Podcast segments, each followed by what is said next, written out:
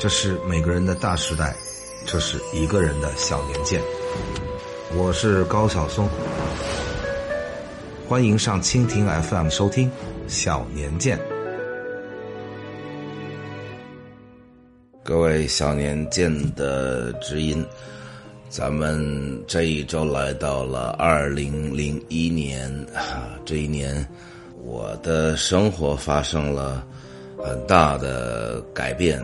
一方面是最终离婚，然后另一方面是我最亲的亲人之一，我的外公去世了啊。因为我从小跟父亲的关系非常的不好，当然后来父亲跟母亲还离婚了，我是跟母亲，所以就跟外公非常的亲密，尤其是我的外婆去世以后，很长时间等于就在清华市我和他一起生活。所以他在我心里，包括我在他心里，因为他的儿子长期都在美国，所以实际上后来他晚年是我和他一起生活，所以经常搞错了就当成父亲了，他也把我经常当成儿子了。然后，当然他也后来比较孤单，我的外婆一九八六年就去世了，所以很多事情就跟我聊。他去世之前其实跟我讲过。当然，之前我在节目里也说过啊，他说他一生比较遗憾的两个事情，一个是深圳大学没能办成世界一流大学，一个是他主持中国美同学会的工作，那些年中国美同学会没有做得非常的好。但是我也很安慰他，我说世界上也没有一个大学刚办起来几年就成为一流大学的？不管是中国的还是美国的还是哪里的，大学这个东西就像庙一样，必须得有时间积淀，都得到百年老校，然后才能沉淀出那种气场。当然，现在看来深圳大学已经办得越来越好了啊。有一天，我陪他去打网球。他身体非常好，二零零一年他八十八岁还在打网球，洗冷水澡。我天，他很少发愁的一个人啊！我这么多年来的记忆中，他就一直都很乐观，乐观到他去跟人换外汇去，结果叫人骗了，拿回一包纸来，就头上尾巴上两张是真的人民币，把他美元全骗走了。然后他还特别高兴，在哈哈大笑，说：“那个人他心里得多高兴啊！他就给了我一包纸，特别爱听相声，爱听京剧。当然了，一生也算是非常顺遂。虽然小的时候比较倒霉，他跟我外婆都是很小就失去了父亲。我外婆等于刚出生就失去了父亲，这个我之前讲过啊。因为阎锡山辛亥革命嘛，把我外婆的爷爷、爸爸都打死了。”所以他就只有母亲。我外公也是，外公的父亲在河南也不哪儿啊，做一个小官，然后说退休辞官回家，回家路上路过河北保定也不什么地儿，住在一个朋友家里。过了一阵朋友就托人送了信以及外公父亲的一点遗物，说他病死了，在我们家里。当然了，这个事儿一生都是一样啊。外公全家都认为，可能父亲的朋友有谋财害命的嫌疑，因为外公的父亲身体非常的好。当然是因为做了那些年官，虽然不是什么大官，但也是一县级的官儿。其实，一个前清的官儿，然后到了辞官回家的时候，这一辈子的积蓄其实也还是不少的，但是等于就都没了，就跟着母亲。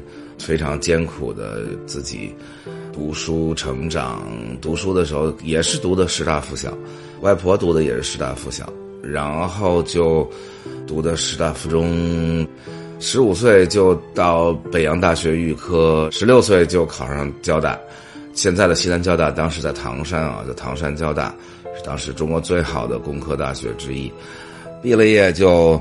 一切顺利，然后三六年考上庚款，公费留学到了英国地工理工学院，一年就得了硕士，娶了我外婆，因为外婆在德国，他又到德国去得了博士，得了博士以后就到瑞士去工作。中间后来怎么回国这段我仔细讲过，在之前的节目里面。总而言之，回到国内也非常顺利的，先同济大学，后来北洋大学，到清华大学，三十九岁就做清华大学土木系系主任。当时的建筑系系主任是梁思成先生啊。等于这两个系是紧密的在一起，然后四十多岁作为一个党外人士啊，做了副校长，然后主管最重要的教学与科研。五五年新中国第一次评院士就是院士，当然他做了一些贡献啊，科学上的贡献，教育上的贡献，包括他跟几位老科学院院士首倡成立中国工程院，当然他自己也是第一批工程院院士。创办了深圳大学等等，所以一生都非常顺利，非常乐观。其实中间有很多艰苦啊，文革呀，到江西鲤鱼洲去养猪啊，但是他不觉得。乐观的人永远看到自己获得的。包括有一次我问他，我说：“如果你不回国，你在德国做科学家，或者在英国、在美国，那你今天是什么？”他说：“肯定没有现在好啊。”说：“你看现在我打电话也不花钱，我坐车也不花钱，住房子也不花钱，都是国家给我的。”说你看国家对我多好，我很佩服他这个自始至终的那种非常强烈的爱国情怀啊！其实也给了我很大的感染。那天打网球，他说我老了，我走了，去找你外婆去。他跟我外婆感情极好，外婆去世以后，他就在院子里种了一棵玉兰花，然后每年带领全家数花朵，从大概第一年只有四朵，一直数到几百朵。他说：“我倒没什么遗憾这一生，但是就是你妈我放心不下，你妈怎么办呢？因为那时候我母亲还是单身嘛。后来我就跟他讲，我说你就不用操心了，你走了还有我呢。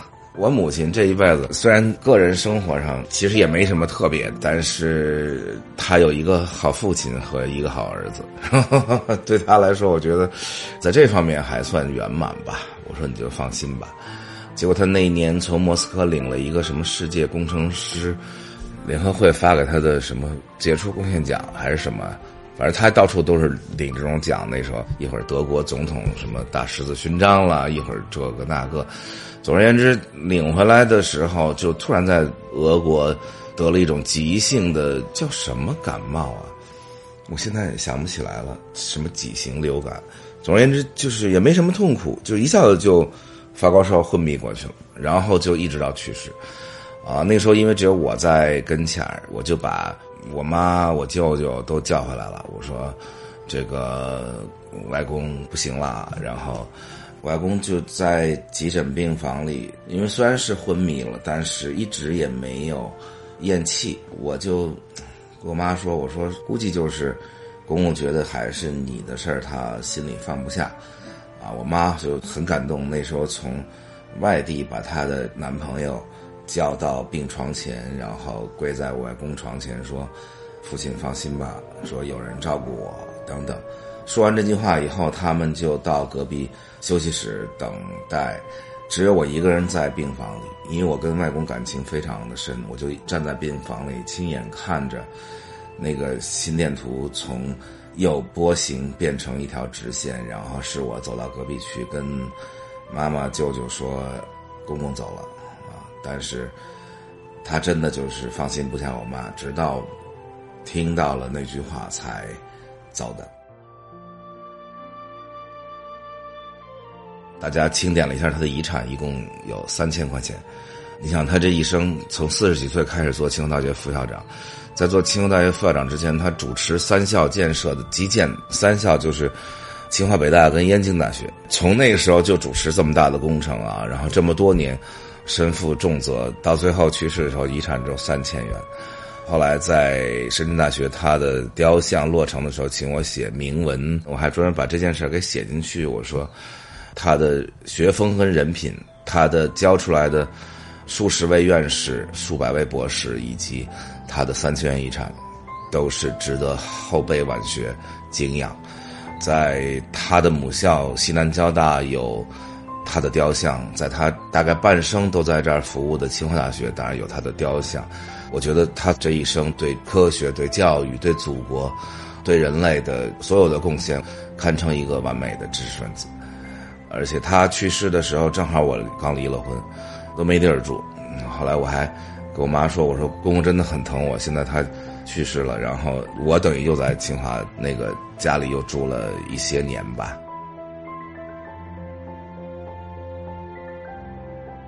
那一年外公去世之前一个月，我还记得他有一天很难过的回来跟我说，江五爷去世了。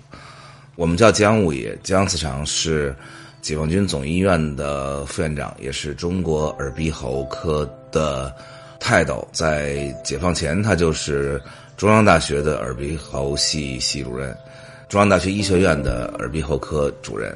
建国以后是毛主席的医疗小组的耳鼻喉科主任，三零幺解放军总医院的副院长兼耳鼻喉科主任。这位是把江五爷也说一下，就是这个大家族他很有意思，因为我从小就发现我们家的亲戚里有很多姓江的，当然也还有很多姓陆的啊，就我外婆那边。姓张的就不说了。后来我就问说：“咱们这个这么多姓江的表哥表姐，这个 到现在都有很多。我到哪国去，到什么新西兰，到哪儿去，都有一大堆姓江的，从小就在一起的。后来长大，慢慢才明白这个大家族的关系。就是姜思长先生，姜五爷，他是美国芝加哥大学毕业的，非常好的西医。但是他到了我外婆的舅舅施金墨施先生创办的华北国医馆。”去教西医，因为施金墨先生作为民国中医领袖，他办的医学院是中西医结合教学，所以等于是最好的中医施金墨施先生跟最好的西医姜子长姜先生在一起教医学院。然后呢，因为我外婆嫁给了我的外公，我外公的姐姐就嫁给了姜五爷的哥哥。后来我长大了以后说：“呀，我们家这个好复杂的庞大的亲戚们。”所以呢，大家就按大排行就管姜院长叫姜五爷。当然，我后来长大一点看病也都老跑解放军总医院找这个姜院长去，因为我确实鼻子从小不知道为什么就过敏打喷嚏，包括两家人的关系非常的近。直到上个月，我还和姜院长的儿子，就是我叫他表舅，以及就我们一起长大的表姐们在聚会啊。老一辈在一起的时候是非常紧密，一天到晚聚会，春节各种节，大家很大的家庭聚会，然后孩子们坐一大桌，大人们坐一大桌，吟诗作赋。现在大家都已经星散在世界各地，大家一直说，什么时候有一天把瑞典的表哥、德国的表哥、这个新西兰的表姐们，包括。我和我妹妹，大家什么时候能够像小的时候一样再欢聚一堂？已经说了很多年，说到我们都已经五十岁了，表哥表姐们都有六十多岁的了，不知道什么时候才能把这个大家族再能聚一次。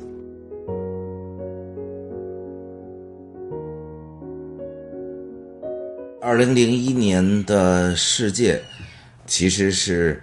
整个现代的国际关系的分水岭之一，当然，冷战和冷战结束是重要的分水岭啊。冷战结束之后的国际局势其实不是很明朗，苏联解体了啊，俄国衰落了，但是中国迅速在崛起。作为当时最强大的美国，实际上还是有遏制中国的企图，所以这一年才在春天发生了撞击事件。我们的英雄王伟在撞击事件中牺牲，撞击事件形成了很大的国际的风波。当然了，我们是坚决不让步啊，坚决要求美国道歉。美国一开始还是很傲慢，后来逐渐从傲慢变成了遗憾。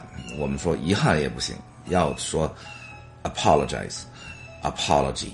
美国后来又说 sorry，我们说 sorry 不可以，要说 apologize。最后美国。达成了一个妥协，就是他也没说 apologize，他说 very very sorry。这个事儿还导致了在联合国大会上，然后中国的盟友们、巴基斯坦什么的上去反对美国的一个其他的提案的时候，还专门用了这个词儿 very very sorry，然后全场哈哈大笑。但是实际上那次中美之间的冲突是比较激烈的，但是紧接着出现九幺幺事件，九幺事件当然首先是悲剧啊，对三千名。无辜的平民，而且这些平民来自几十个国家啊！纽约是一个来自全世界的人的纽约，所以这些无辜的平民对他们的失去当然是表示哀悼。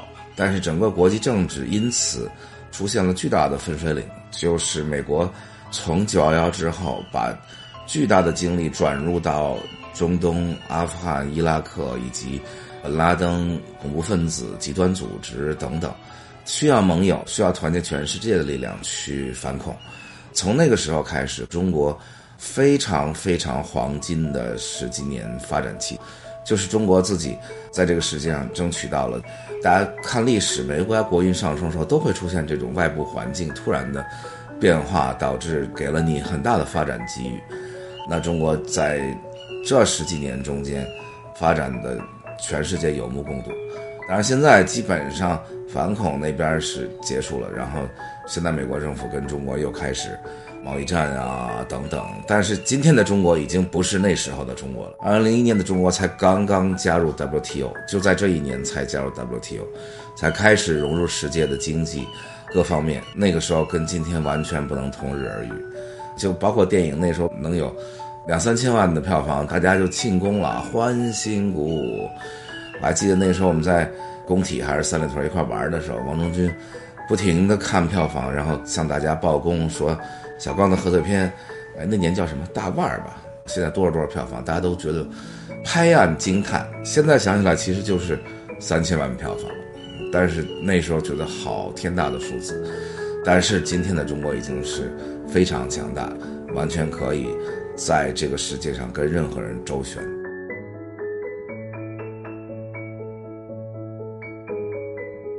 那一年的中国继续昂扬向上，昂首前进，加入 WTO 是一件大事，申奥也成功了。我还记得那一天，整个三里屯所有的酒吧都把巨型的电视或者投影屏幕放在外面。所有人在看直播，直到萨姆兰奇说：“北京，哇！”下面呢，我要宣布投票结果。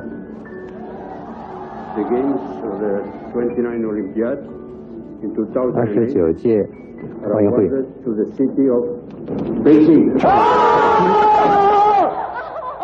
全三里屯的酒吧立即宣布，今天晚上不买单了，哈哈哈！全场。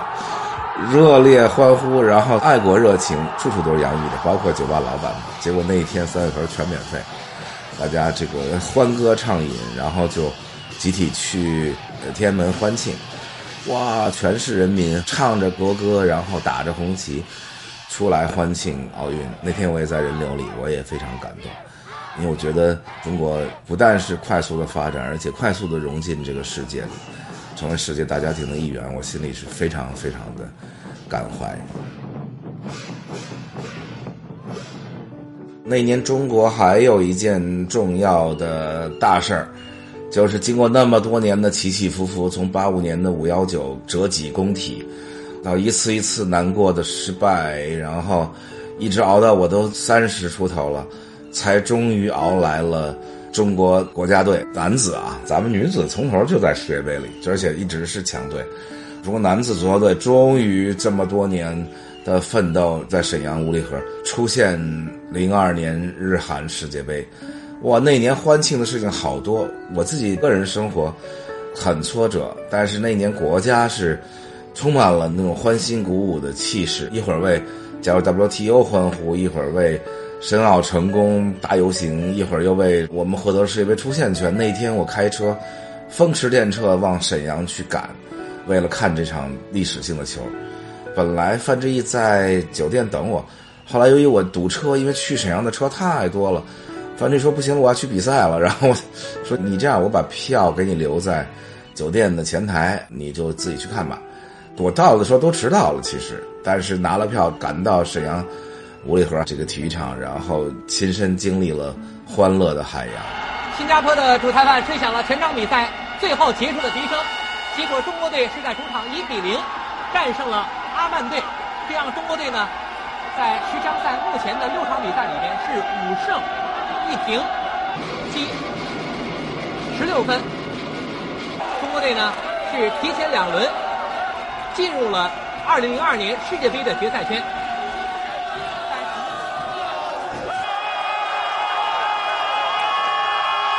团结是咱们压抑了四十四年的心理，终于可以爆发出来了！中国万岁！我感到高兴，我感到中国的伟大，中国万岁，中华民族万岁！中国的四十四年的梦终于圆了，今晚上我们球迷很高兴。好，我太高兴了，我们出现了，圆了梦，圆了梦，中国队雄起了。零一年国家的进步还包括世界上难度最高的青藏铁路全线开工。这是中国新世纪的四大工程之一，也是世界级的难点。其中特别大的难点就是冻土，冻土上面架铁路，稍微的温度一起来，它就会下陷。这怎么处理？不光是冻土的问题，青藏高原上的各种各样的气候问题，冬天的雪下来怎么办？然后等等。我父亲也参加了在冻土上做桥梁和涵洞的规划和实施吧。我父亲虽然跟我关系冷淡，一辈子没说过几句话，但是他确实是一个不错的科学家。他带回中国的后章法育应力是做大跨度桥梁跟屋顶的重要的结构技术，所以他也参与了青藏铁路的建设。那一年，世界的科技继续快速发展，虽然经历了两千年。互联网泡沫的崩裂，但是每一次泡沫急剧膨胀崩裂以后是不会彻底退回去的，因为在急剧膨胀的泡沫中酝酿了很多未来，导致了大量的风险投资投进了大量的公司。虽然泡沫破裂了，但是优秀的公司生存下来了，阿里巴巴生存下来了，腾讯生存下来了，谷歌生存下来，所以不怕泡沫。我觉得周期性的泡沫挺好，大家有发烧的时候。有这狂热的时候，其实更导致了创新的容错率很大的时候。如果没钱，那创新的容错率很低，很多创新其实就达不成。所以那个时候技术继续高速发展。零一年的时候，我们的世界终于有了三 G 电话。哈哈哈，今天已经在讨论五 G 了啊！时间过得多么快，那个时候三 G 开始了，大家可以用手机上网了。虽然那时候只是看几张图片啊什么之类的。但是已经是巨大的进步。然后，iPod，苹果公司的第一代手持产品，从那开始成了苹果公司最最重要的全世界的标识。说实在的，最开始苹果公司并不是一个非常普惠普及的公司，因为那个苹果电脑很贵，只有那种中产阶级以上以及觉得自己品味很好，然后需求很不一样的人才会用。大部分人还是用 PC，用 Windows 系统。但是苹果公司从那一年开始，iPod 开始，一直到后来就是一发不可收！我还记得那时候我拿到第一个 iPod，觉得好神奇，就摸那个正面那个转轮我觉得这玩意儿太神奇了。那时候因为还没有触屏技术，就觉得可以触这个塑料，然后就能控制，特别的幸福。尤其是我们些喜欢音乐的，那一年也发生了重要的技术进步，就是。微软发布了 Windows XP，国内大不量人管叫叉 P，听起来觉得好有意思。想起来前两天听这个乐队夏天翻唱 New Boy，我去年听那张里的，然后亚东还在台上哭了。我在家里看电脑，我也哭了一会儿，因为我们想起我们大家做这张唱片的时候，我去两千年，对于新世纪充满了那种。憧憬和热情，那个时候大家单纯的热爱音乐。那时候电影最大票房两千万，一张唱片也卖不了多少钱，大家都很穷很穷，每天都在公司吃饭。每天我们麦田音乐下了班，就搬出一张小饭桌，炒几个菜。不但是我们公司自己的员工，包括歌手朴树啊、叶培啊什么，一起吃饭。亚东有时候也来。最感人的还有那些乐评人，就是他们也。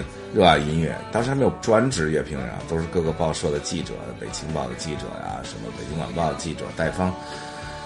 然后他们下了班就赶到我们麦田音乐来，一起大家吃小饭桌，然后一起弹琴唱歌。